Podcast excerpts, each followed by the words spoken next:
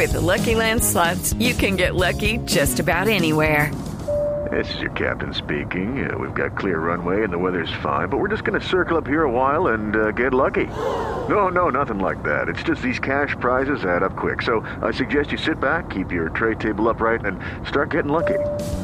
Play for free at LuckyLandSlots.com. Are you feeling lucky? No purchase necessary. Void where prohibited by law. 18 plus terms and conditions apply. See website for details.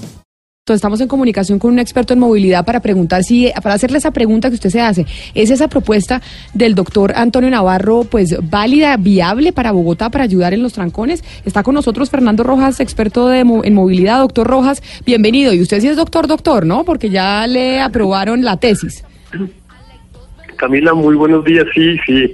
Hace 15 días sustenté la tesis y, nos fue muy bien. Pues nada, pues muy contento. Así que cerrado el capítulo del doctorado. Pero, eh, doctor Rojas, ahí sí me siento sin que me regañen los oyentes, porque acá Ay, nos no dicen que le no decimos de- doctor a cualquiera, no este es doctor de verdad. Señor doctor. Se- señor doctor, doctor Rojas, esta, esta propuesta del- de, mm, Antonio Navarro, candidato a la alcaldía de Bogotá o precandidato por el momento, ¿tiene algún tipo de viabilidad para ayudar a solventar la movilidad en Bogotá? Eh, Camila, yo creo que tiene sentido, pero el doctor Navarro está hablando desconectado de lo que está pasando hoy en la ciudad.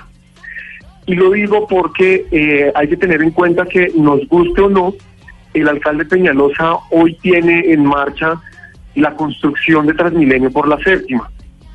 Y en esa construcción de Transmilenio se reduce eh, el espacio para los, para los vehículos particulares y entre la 100 y la 32 no va a haber ciclorruta porque no hay espacio.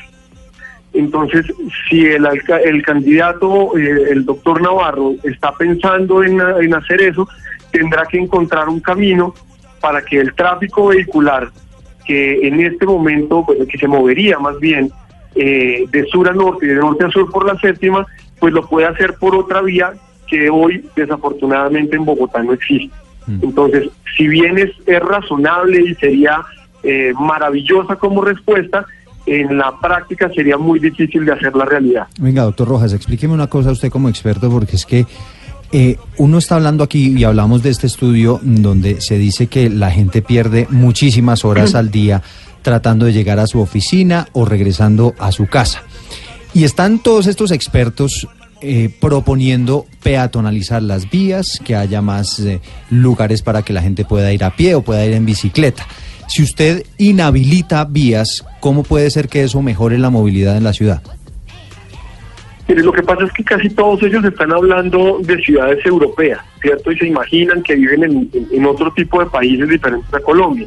Claro, el ideal sería que todos nos moviéramos en transporte público, pero el transporte público en Bogotá es de muy mala calidad. Y le doy dos ejemplos. Eh, la última encuesta de Bogotá, ¿cómo vamos? Eh, solo el 13% de los usuarios de Transmilenio está satisfecho con el servicio que presta y el 55% de los encuestados consideran que el servicio ha empeorado.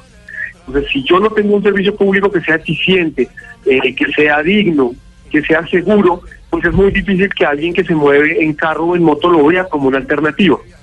Entonces, la idea que están planteando ellos de, peatonalizar en un mundo ideal sería maravilloso, pero necesitaría tener un transporte público lo suficientemente robusto que le permita a la gente eh, utilizarlo de una mejor forma, pero adicional a eso, con una serie de vías que permiten que quienes no se vayan a bajar del carro o tengan un trabajo de carga, ¿cierto? Que estén moviendo eh, productos, pues lo puedan hacer. Y aquí hay una dificultad, por ejemplo, con la idea del alcalde, y es que ni la décima, ni la once, ni la trece, ni la séptima, ni la carrera 17, ni la 30 van a poder garantizar el flujo eh, de la movilidad si él llega a peatonalizar ese tramo tan importante de la avenida Caracas entre la 26 y la 72.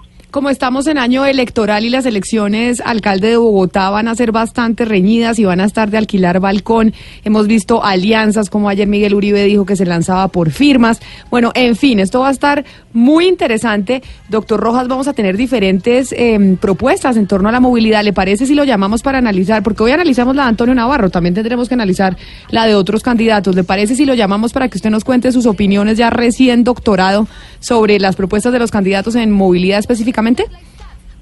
Claro que sí, Camila, con mucho gusto.